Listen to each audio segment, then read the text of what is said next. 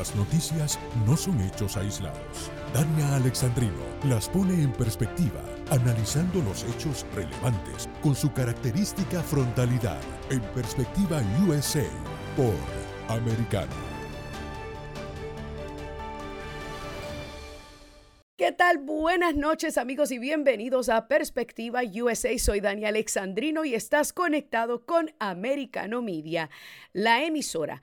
Oye, el canal que llegó para representarte a ti, representar tus principios y tus valores conservadores, porque somos americano.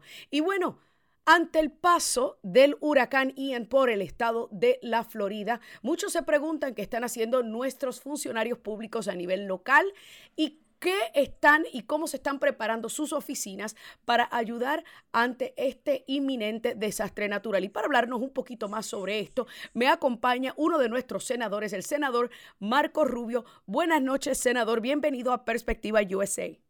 Buenas noches, gracias por, esta oportunidad. Senador, vamos a comenzar. Obviamente, desde, eh, desde hace unos días el gobernador Ron DeSantis ha estado ofreciendo ruedas de prensa eh, ante los preparativos. Ya se declaró estado de emergencia en todo el estado. Estuve leyendo recientemente de que el presidente de los Estados Unidos había, se había comunicado con algunos alcaldes, más bien no lo ha hecho con el gobernador. ¿Con usted se ha comunicado? No, con nosotros no. Me llamó el de Mallorca, que es el secretario de Homeland Security, el fin de semana. Obviamente hemos estado en contacto con FEMA, porque es eh, la agencia importante, pero no hemos escuchado nada sobre el presidente. Pero mira, en este momento realmente eso no me afecta, porque nosotros, esto es la respuesta primordial después de un huracán le corresponde al Estado. El gobierno federal existe para ayudar a los estados. La Florida está bien capacitada, primero por el liderazgo del gobernador y segundo porque tenemos experiencia sobre este tema. Ahora, lo que sí es importante es asegurarnos que toda la ayuda que sea necesaria de parte del gobierno federal esté disponible y que se, maneja, se maneje de una manera eficaz y que ayude al pueblo como, como es la intención y, utilizar estos, estos momentos ¿no? para alertar al pueblo de que tienen que tomar en serio eh, esta amenaza. Esto es el, el, el peor, el, hace años yo le pregunté al centro de huracán cuál sería el peor huracán que nos puede afectar. Y, y, lo que me dijeron es básicamente lo que estamos viendo ahora. Es un huracán de tres o cuatro que entra por el oeste de la Florida, especialmente en la bahía de Tampa, y de ahí coge aún más fuerza todavía entrando por, por todo el estado y hace un daño de, de inundaciones que, que serán mortal para el que esté en ese sitio cuando eso pasa. Así que es importante evacuar se le están mandando a evacuar. Y precisamente esa iba a ser una de mis preguntas, eh, senador, porque mucha gente está diciendo, pero es que, oye, esto no tiene la fuerza que tenía Irma, pero precisamente es esa marejada que va a arrastrar, porque los huracanes que vienen desde el oeste, por la manera en la que gira el huracán, arrastraría toda esa marejada a tierra adentro, y estamos hablando de marejadas de hasta 15 pies de alto. Claro, eh, eh, y eso siempre, el, mira, aquí podemos de la manera que se construye una propiedad con, las ventanas de impacto y lo demás, podemos limitar el daño que le puede hacer los vientos y los, el aire que le haga a una estructura.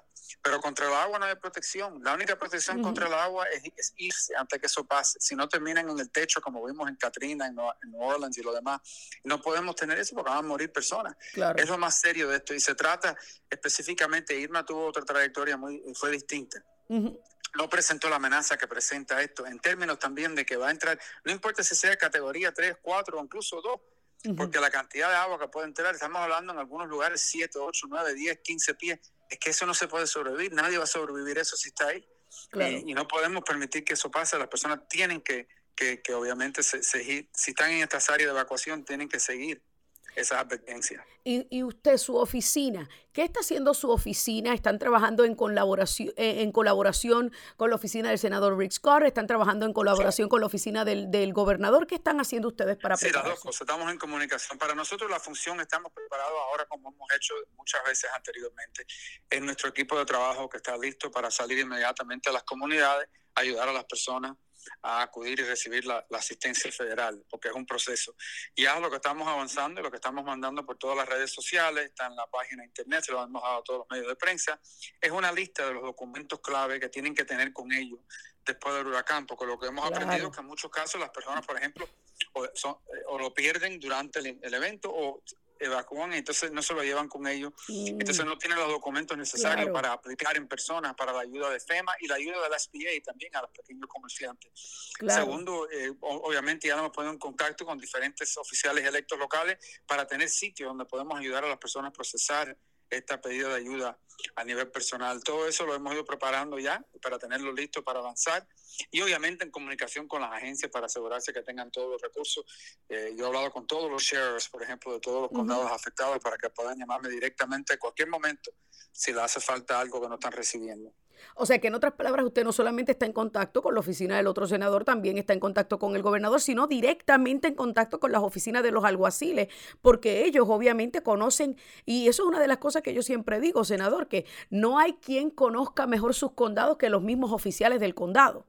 Así mismo, y nosotros, yo he hablado personalmente con casi todos los sheriffs de estas áreas, de, la, de, estas áreas, porque son los que van en, en, muchos de esos condados, son los que primero responden a todo esto son los que son, por ejemplo, los equipos de ir a salvar a las personas, pero son los que tienen que coordinar el tráfico, lo demás. Entonces, lo que estamos buscando es tener que sepan dónde contactarme directamente, y eh, muchos de ellos ya me conocen personalmente, obviamente, pero eh, poder hablar con ellos antemano. Y siempre lo que pasa después de un evento como esto es que la comunicación a veces se, rompe, ¿no? Hay, cosas que le hace falta un condado y no se pueden comunicar con FEMA, entonces nosotros ayudamos y ya no estamos posicionando para poder hacer eso. Pero en este momento lo más importante que podemos hacer en entrevistas como esta, donde las personas que están escuchando, que tengan dudas sobre realmente si deben o no deben evacuar, si lo han dicho que lo tienen que hacer hay una razón, no lo están inventando, nosotros lo están diciendo todo el mundo, pero hay personas en áreas clave que sabemos que son áreas peligrosas en un evento como esto tienen que tomar esto en cuenta. Estamos hablando de 2.5 millones de personas que recibieron esa alerta de evacuación y la, y la foto y las imágenes que hemos visto del tráfico es increíble, senador. O sea, ¿tiene usted algún temor de que este tráfico se extienda hasta mañana cuando se acerque más el huracán? Bueno, y por eso se le ha pedido a las personas que lo hagan de antemano, que, que terminen, que, que, no, que no demoren mucho más en hacerlo. Eh, siempre es una preocupación, pero va a ser peor si esperan otro día. Es decir, eh, yo creo que todavía tenemos el tiempo, ¿no? Porque, en fin, lo que están eh, huyendo no es el aire de 30, 40 millas por hora posiblemente que vaya a existir en una parte más, centro al, estado. Es no estar en esas zonas que van a ser inundadas, claro. donde la agua va a entrar va a entrar rápidamente, entonces va a ser imposible. Y en ese momento van a llamar al 911, nadie va a poder responder si entra la llamada. Por eso que no queremos ver imágenes en Florida que hemos visto en otros lugares cuando hay estas inundaciones masivas. Las inundaciones que estamos hablando no vienen de la lluvia, no estamos hablando de inundación de lluvia, estamos hablando de inundación que entra del mar, es decir, empujando como un, una pared de mar hacia el interior del estado, casi una milla en algunos casos.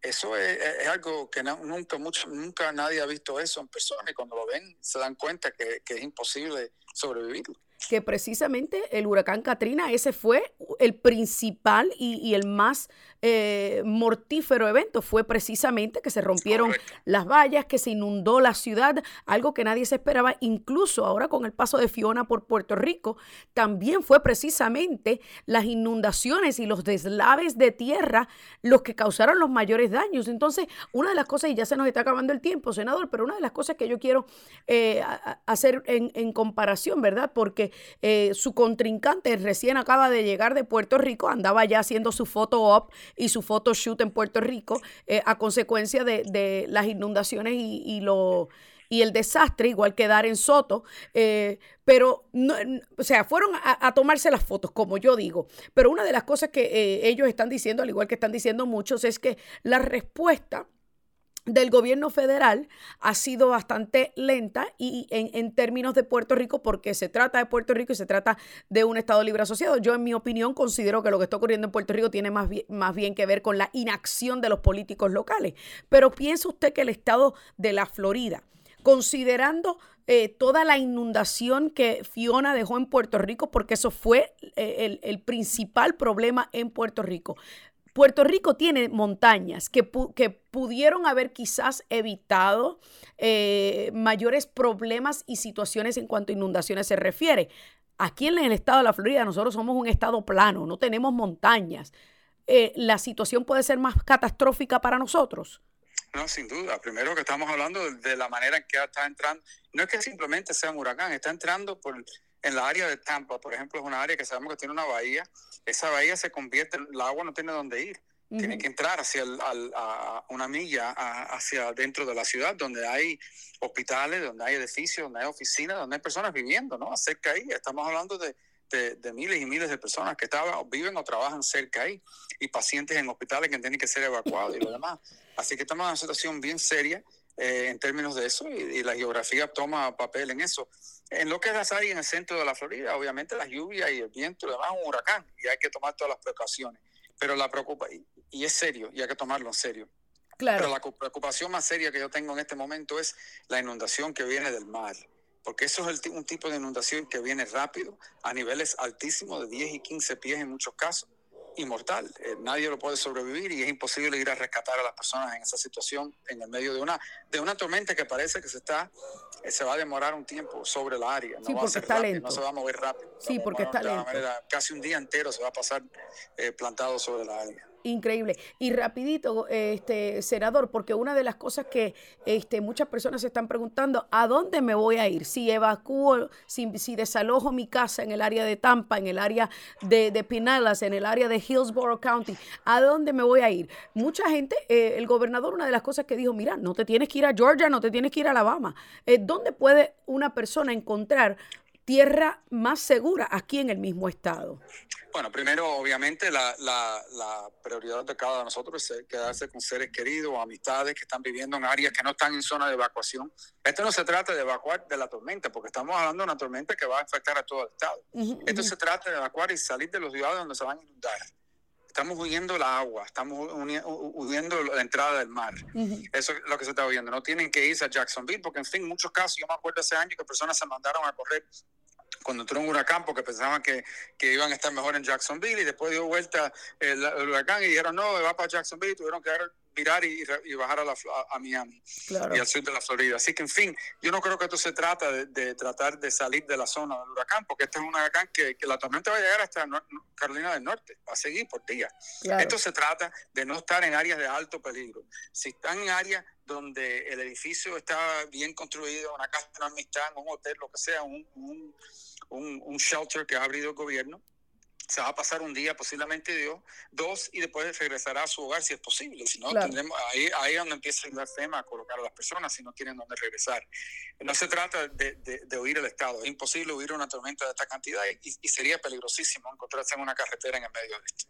Eh, tiene toda la razón eh, y yo siempre he dicho en todos mis programas, senador Marco Rubio, que lo material se reemplaza, nuestra vida no.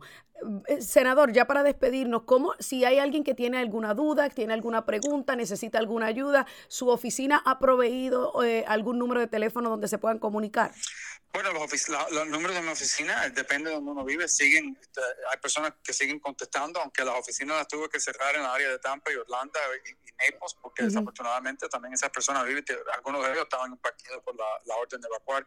Hay personal que está constantemente o contestando o chequeando los mensajes que se dejen, eh, para también a través del internet se pueden comunicar. Eh, con, mientras que tengan el poder de mi oficina, pero lo importante ahora que tienen que hacer es, eh, si están, eh, posicionarse donde deben estar para que estén bien. Después que pase la tormenta, la mayoría de las personas escuchando, gracias a Dios, no van a tener impacto grave en términos de pérdida de, hogar o negocio, pero muchos sí. Y es entonces que vamos a poder eh, comunicarnos directamente con el pueblo, porque se van a empezar a crear los centros de recibir estas aplicaciones. Se puede hacer a través de Internet también aplicaciones para ayuda de FEMA pero muchas personas no van a tener acceso al internet o electricidad por día. Claro. Así que por eso es importante tener eso lo suficiente para aguantar seis o siete días hasta que llegue esa ayuda. Eh, y obviamente estaremos listos para ayudar con ese proceso. Excelente. Le agradezco toda la información, senador Marco Rubio, y aquí al aire lo comprometo a otra cita con nosotros aquí en Americano para hablar sobre su campaña y otros temas. Eh, así mismo lo vamos a hacer. Muchas gracias. Bueno, muchas gracias y usted también que se mantenga seguro. Muchas gracias por la llamada. Amigos, hacemos una breve pausa y ya regresamos con más de Perspectiva USA.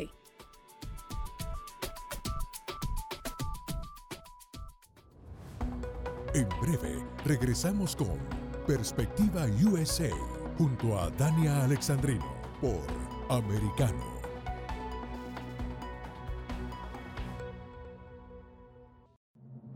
Estamos de vuelta en Perspectiva USA con Dania Alexandrino. por Americano. Amigos, continuamos aquí en Perspectiva USA. Soy Dania Alexandrino. Gracias a cada uno de ustedes por decir siempre presente en esta conversación. Pues mire, antes de, continuar a hablar de otros temas, quiero ponerle un audio para que usted vea cómo la prensa propagandista se las agarra con mi gallito de pelea. Vamos a escuchar a Ron DeSantis poniéndose grosero con un reportero que empieza a preguntarle otras cosas que no tienen nada que ver con el huracán. Vamos a escuchar esto para que usted vea cómo la tienen cogida con él. As was said, lacks response to the storm so far, and that whoa, whoa, whoa, whoa! Give me a break. That is nonsense. Stop politicizing, okay? Stop it. We declared a state of emergency when this thing wasn't even formed. We've had people in here. You've had counties doing. Uh, the ya usted lo escuchó ahí. Siempre van a tratar de, de, agarrar por lo más fino.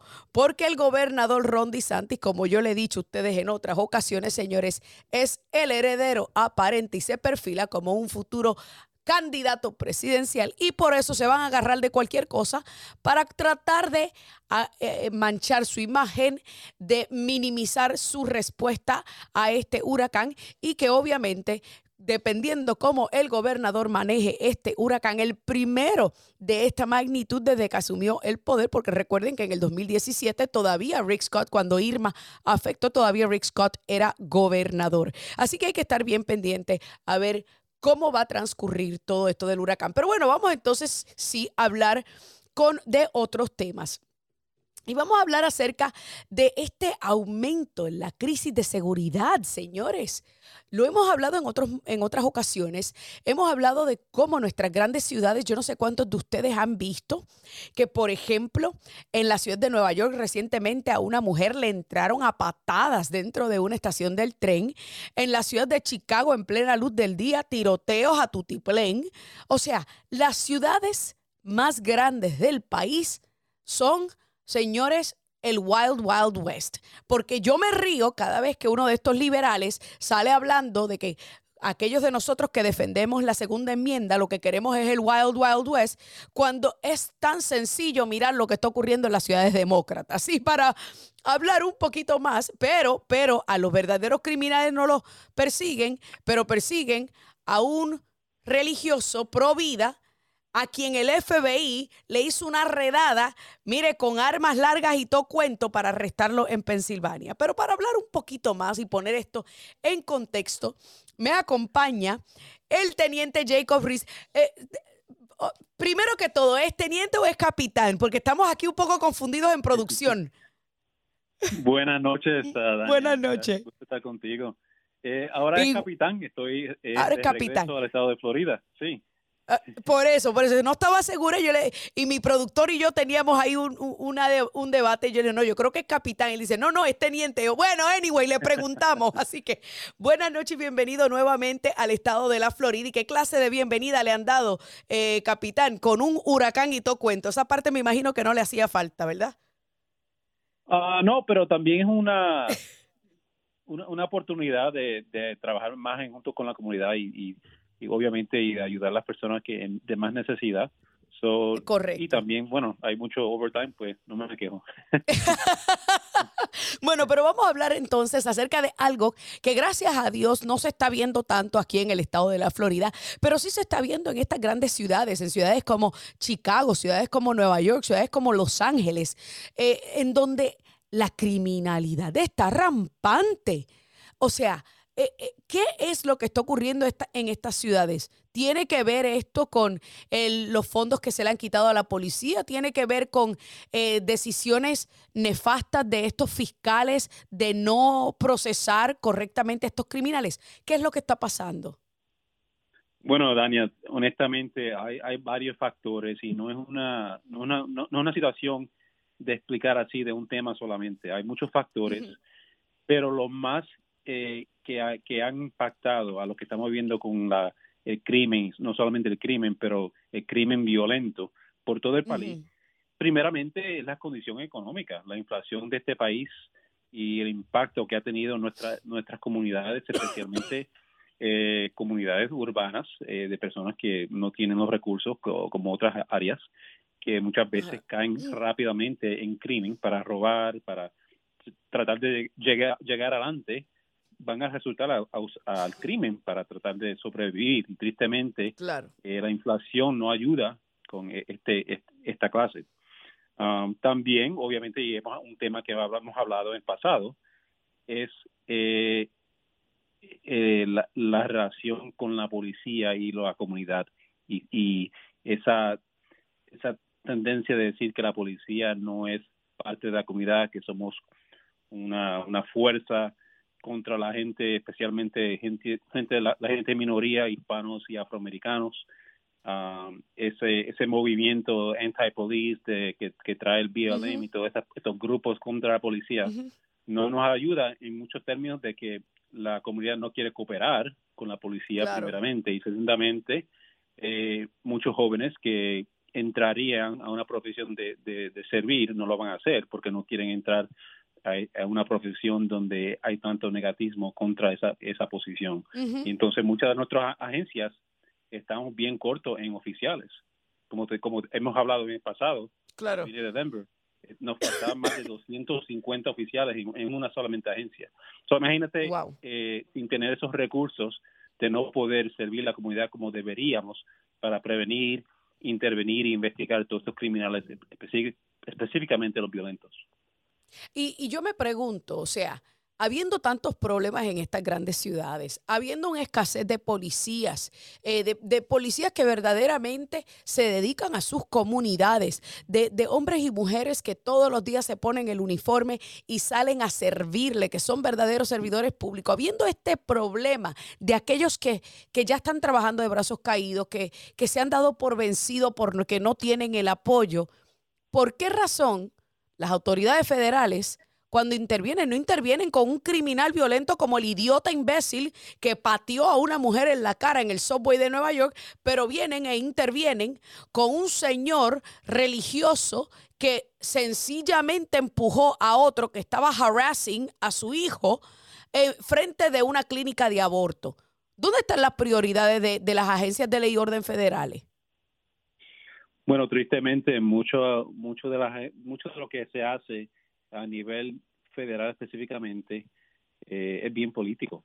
Entonces, esas personas en poder que tienen el, ¿sabe? el poder de manejar agencias en a dónde dirigirse para investigar y hacer los esfuerzos, tienen que seguir esas órdenes de las personas que están encargadas y muchas muchas veces llegan a un puesto que es eh, un puesto político, una persona elegida y eh, lo hemos visto años y años atrás, hasta, hasta, hasta los 1900, eh, donde la FBI y las agencias federales eh, básicamente se, se, enfocaban en cosas en donde en las órdenes que venían de se fue el presidente o el director de la FBI ah, con, con, presiones políticas básicamente. Y es triste porque usualmente no son no debería no, no es el enfoque que la policía la gente debería tener Claro, y eso dificulta el trabajo más de las policías locales. Pero yo quiero que usted escuche, eh, capitán, le voy a poner un audio de la secretaria de prensa de los Estados Unidos, Karine Jean-Pierre, porque ella parece estar viviendo en la Lalandia cuando alguien le pregunta si las grandes ciudades son seguras o no. Vamos, producción, por favor, si nos pueden poner el audio. Just the original question, does President Biden think America's big cities are safe? It is not, it is not a... Um, it is not a yes or no question. It is very much a question of what has he done. O sea, ¿son o no son seguras? Ahora ya lo está tratando de tergiversar como que qué ha hecho el presidente. O sea, lo yo no he visto nada como que han hecho algo. A mí me parece que lo que está ocurriendo es que estas ciudades están, como decimos en Puerto Rico, al garete. No, te digo, 70% de el, aumento de crimen violento que hemos visto los últimos tres años viene de zonas urbanas, de ciudades mayores. Te digo, Nueva York, el, el, homicidio, el porcentaje de homicidio en Nueva York desde el 2019, cuando empezó COVID, ha subido casi 47%. Los Ángeles, 36%. Chicago, casi 57%. Houston, más de 46%. Todo, todas estas áreas urbanas, ciudades principales, estas son las áreas de zona de, guerra casi. Y, no, y, todas estas ciudades, si, si vas a las agencias principales de policía, están, están falta de, de, personal. Eh, increíblemente, ¿no? ¿Sabe? Que han tenido que básicamente cerrar unidades especiales que se dedican a investigaciones y poner todo el mundo a la patrulla por, para solamente poder responder a emergencias de, y llamadas de 911. Pero no hay nadie siendo proactivo para combatir y, y, con, y evitar todos estos problemas que, que hemos visto con la violencia. Otra cosa que he visto también, más, más allá de, la, de, crímenes violentos, como obviamente robos, eh, agresiones, estamos viendo saqueos. Esto también es la orden del día en muchas de estas grandes ciudades y, saqueos que se están grabando en vídeos, capitán. O sea, estaba viendo yo un vídeo de, de, un saqueo en un guagua donde se metió un, un gentío a robar en guagua. O sea, eh, estamos viendo esto ocurrir también en todas estas grandes ciudades por falta de, personal en la policía. Sí, y tristemente, eh, crímenes así tienen que ver mucho con eh, la tecnología y las redes sociales porque atrae mucha gente que vea y entonces repite e, ese tipo de, eventos. Um, pero también te digo que la tecnología ha tenido mucho que ver uh, y aunque sea buena en unos aspectos, también es malo porque la gente que tiene malicia eh, también se comunican o cogen ideas de otras personas y se replica eh, estos eventos criminales uh, mucho más rápido que antes aguánteme ahí porque quiero abundar un poquito más sobre eso, pero tenemos que hacer una pausa, eh, capitán, porque es que eh, eh, eso que usted acaba de decir es bien importante porque eso también aplica a otros crímenes. Amigos, ustedes no se muevan, que ya mismo continuamos con más de esta conversación de cómo ha aumentado la criminalidad de las grandes ciudades aquí en Perspectiva USA a través de Americano Media.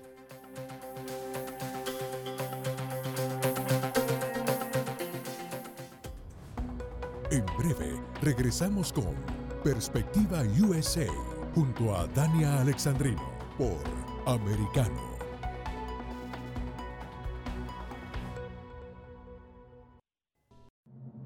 Estamos de vuelta en Perspectiva USA con Dania Alexandrino por Americano.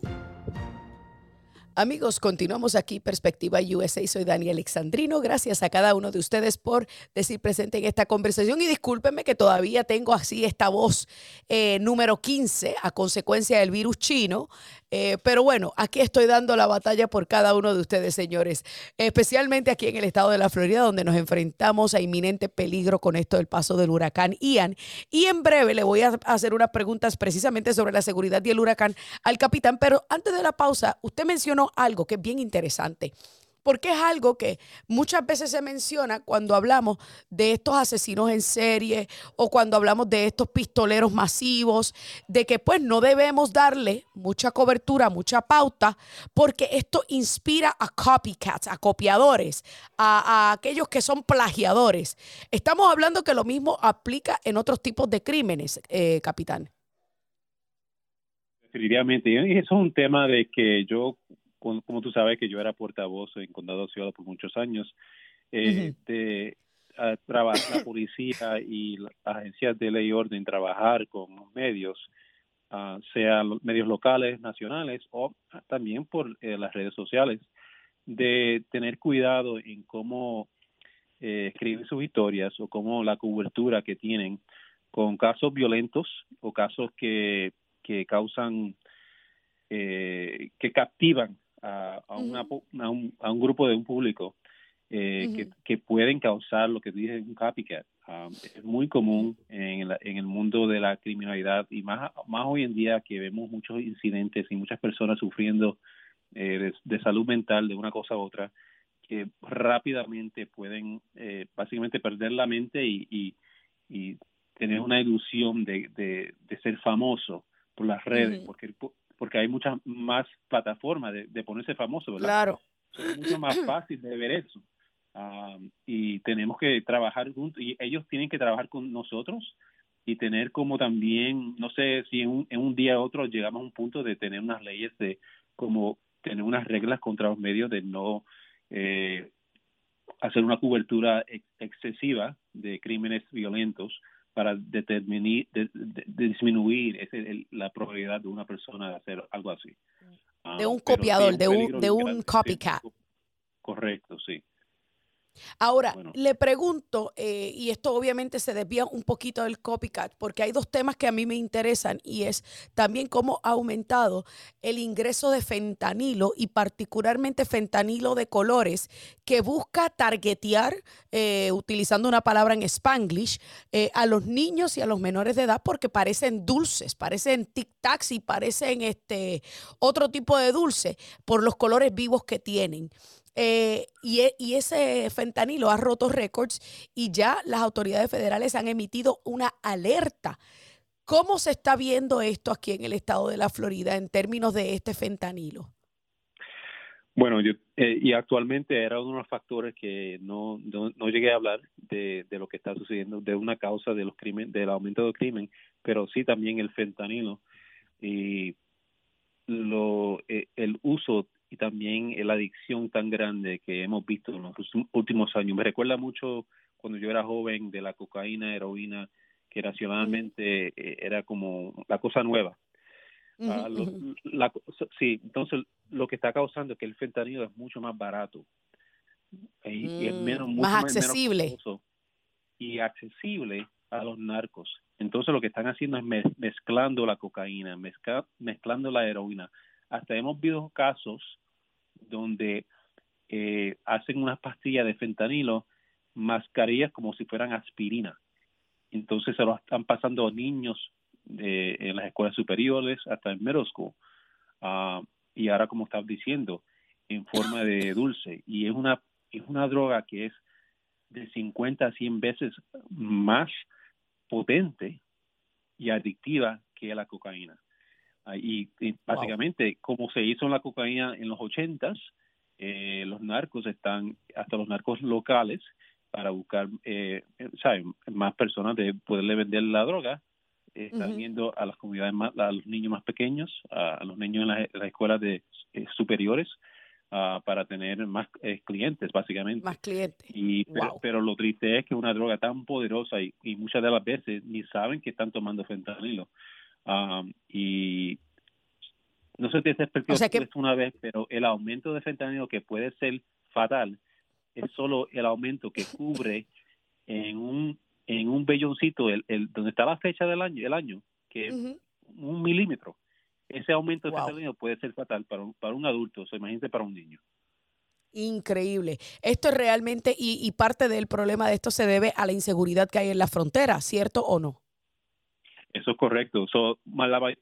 el fentanilo original viene de la China, eh, pero muchos de los narcotraficantes que operan desde México eh, han copiado o han trabajado con los, las compañías o las factorías que lo hacen en la China y ahora se está haciendo más y más en, en adentro de México para hacerlo más accesible a los Estados Unidos. So, es un, un, un, issue bien grande en la frontera donde deberíamos tener más recursos para tratar de intervenir y, detectar estos narcotraficantes que están trayendo esta cosa para acá.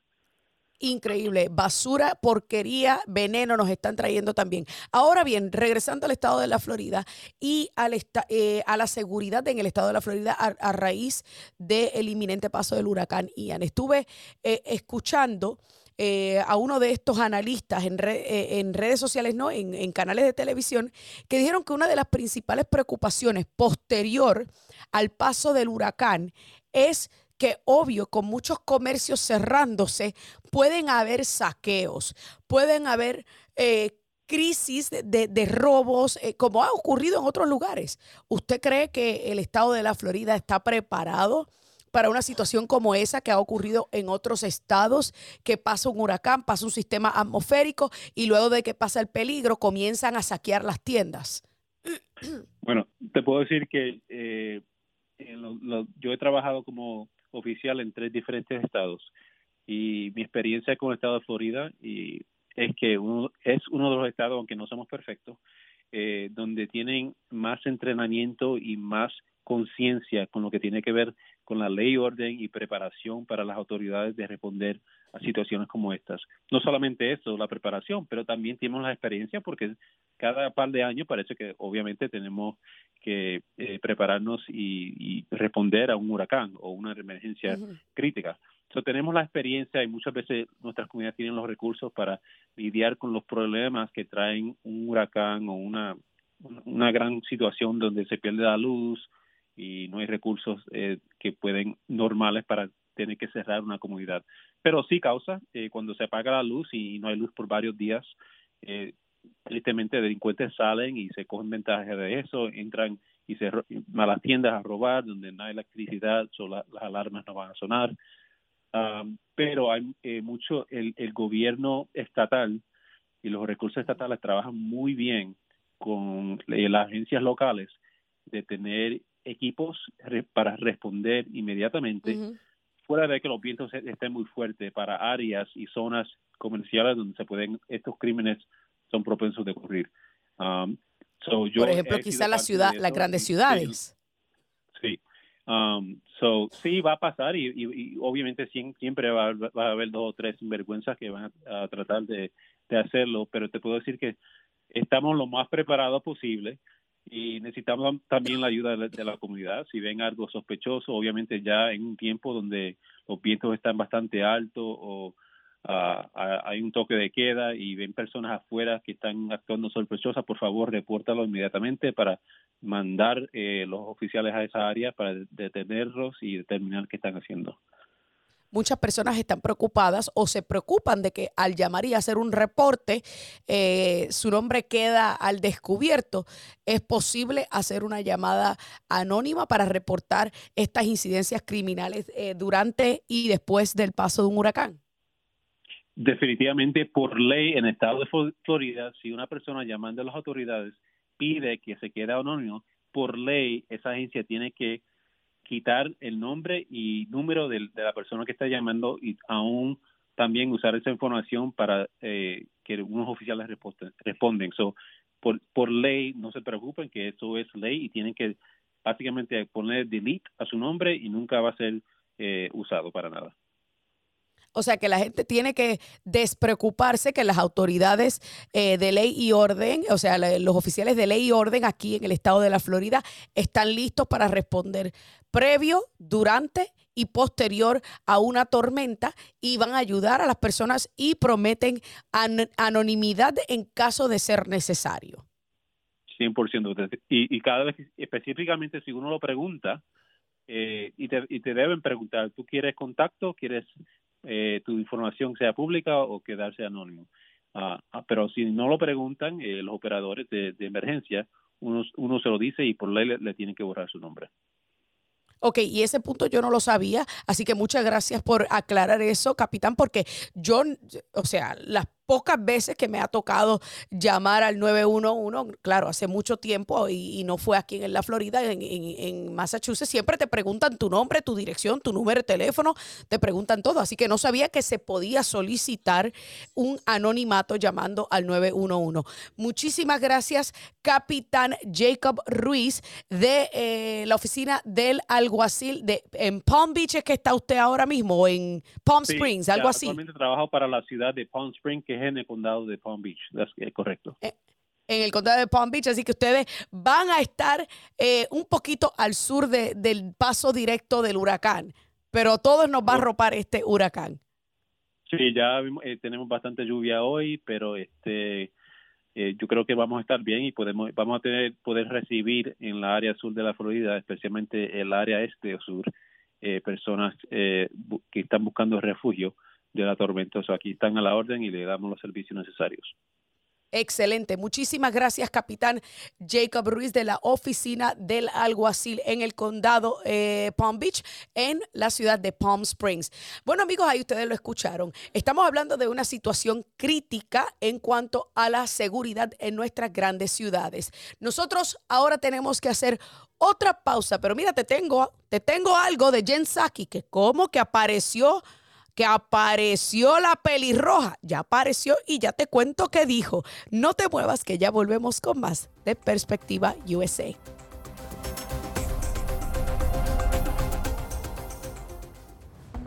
En breve, regresamos con Perspectiva USA junto a Dania Alexandrino por Americano.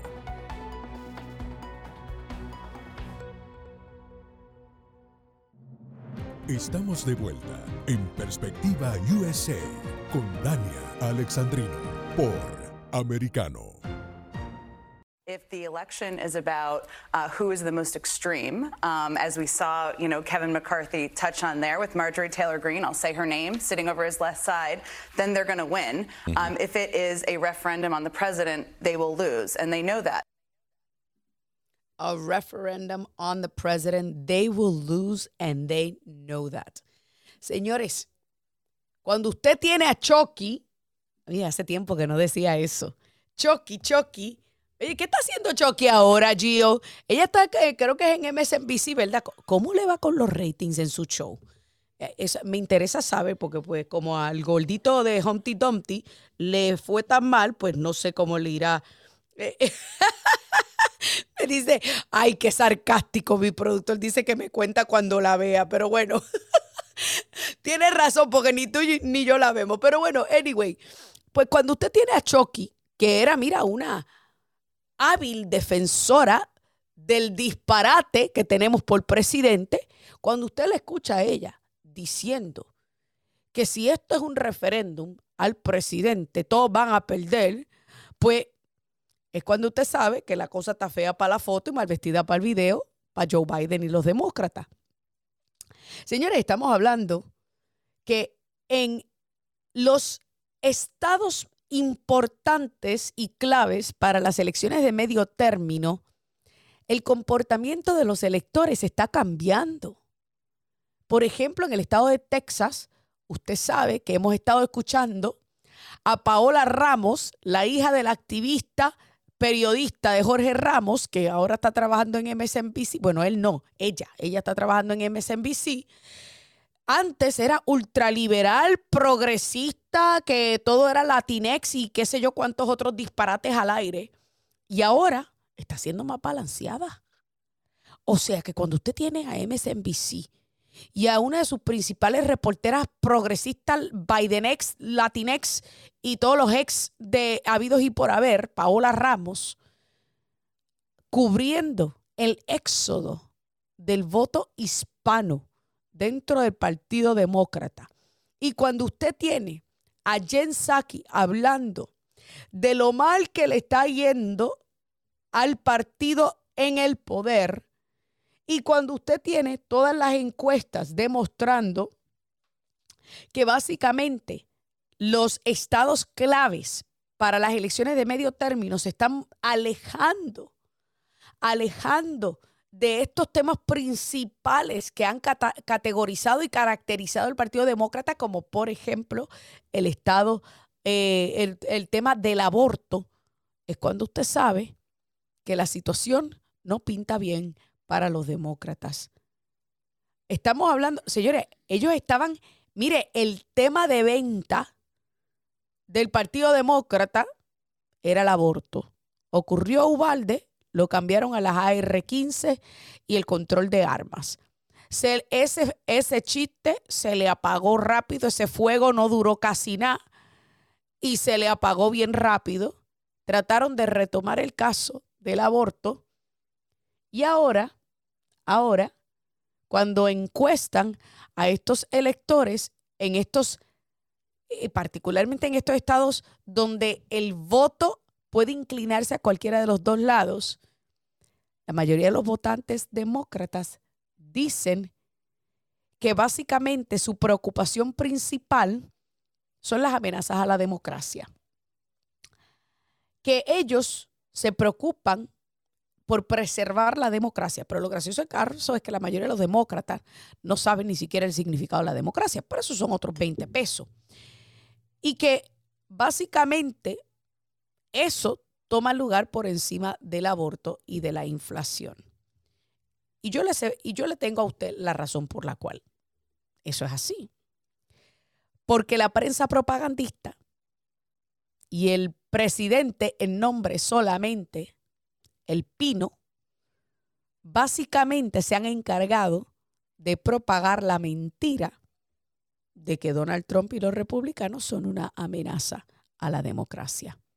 Señores, un partido que no entiende el significado de democracia y que tampoco entiende que nosotros no somos una democracia directa, gracias a Dios, porque tú y, yo sabemos en qué ha repercutido la democracia en Colombia, en Venezuela, en Chile y ahora en El Salvador, en Colombia, señores, usted sabe, se han suicidado en Perú, donde eligieron a un comunista directo, usted sabe que la democracia termina suicidándose. Pero el Partido Demócrata, disculpen, todavía estoy recuperando, pero el Partido Demócrata se ha encargado de venderse a sí mismo como el partido sinónimo de la democracia. Y ni son sinónimo de la democracia y nosotros como país tampoco somos una democracia directa. Así de sencillo. Así que esta gente que su tema principal y motivador era el tema del aborto, ahora resulta que no es ese el tema principal que los está motivando a votar. Pero eso a mí no me preocupa. ¿Sabes por qué? Porque aquellos que son demócratas iban a votar demócrata no matter what. Con los que tenemos que enfocarnos son con los independientes, con aquellos que les preocupa qué?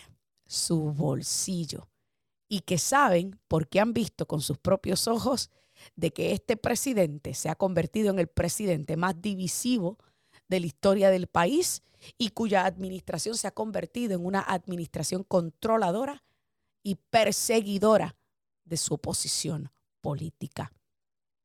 Así que ahí es donde tenemos que enfocar nuestra preocupación y también nuestra mente y nuestra intención para convencerlos a poder salvar el país junto a nosotros. Tengo que hacer una última pausa, señores, pero no se pueden mover porque todavía falta la recta final de este programa. Mientras tanto, sigue a Americano Media en todas nuestras redes sociales. También Dani Alexandrino en todas las redes sociales. Ya regresamos.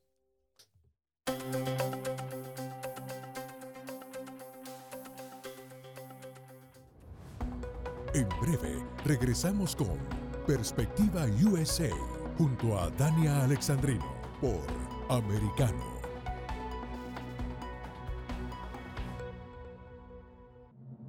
Estamos de vuelta en Perspectiva USA con Dania Alexandrino por Americano. Amigos, ya estamos aquí en la recta final de Perspectiva USA. Gracias a cada uno de ustedes por decir presente siempre en esta conversación. Me siento sumamente agradecida y eh, bendecida y también honrada de contar con el cariño y con el apoyo de cada uno de ustedes por todos los mensajes de apoyo que me enviaron a todas mis redes sociales durante la semana que estuve indispuesta. Y también, obvio, que quiero agradecer a las compañeras que estuvieron eh, ayudando y salieron al bate eh, por esta servidora. Sumamente agradecida de cada uno de ustedes, así que estoy aquí dando la batalla todavía en recuperación. Pero antes de despedirme, debido a que mañana para todo el estado de la Florida eh, nos enfrentamos a un evento atmosférico que, señores, como yo he dicho en repetidas ocasiones, nunca debemos esperar a última hora para prepararnos porque vivimos en un estado que está en medio del paso de muchos huracanes y en cualquier momento del primero de junio al 30 de noviembre nos puede tocar uno. Siempre debemos tratar de estar preparados. Pero me parece justo y necesario despedir con esta cita de John Jay, uno de nuestros fundadores. Among the many objects to which wise and free people find it necessary to direct their attention, that of providing for their safety seems to be the first. Entre todos los objetos que la gente libre e inteligente encuentra necesaria dirigir su atención, es a aquellos que buscan proveer su seguridad, sobre todo primero. Claro, esto iba dirigido al tema de la segunda enmienda, pero en estos momentos a la seguridad me refiero por la seguridad de cada uno de nosotros ante un evento que puede ser sumamente catastrófico. Así que recuerda que todo lo material puede ser reemplazable. Tu vida y la de tus seres amados no. Tiene precio, no se le puede poner valor. Así que si estás ubicado en una zona donde tienes que desalojar, hazlo ya. No esperes al último minuto. Por ahora me despido, que Dios me los bendiga, que me los, resguarde y hasta la próxima. Porque cada noticia no es un hecho aislado. Hay que entenderla en perspectiva. Escucha nuestra próxima edición de Perspectiva USA con Dania Alexandrino. De lunes a viernes a las 8 pm este, 7 centro, 5 pacífico. En vivo por Americano. This podcast is a part of the C Suite Radio Network. For more top business podcasts, visit c-suiteradio.com.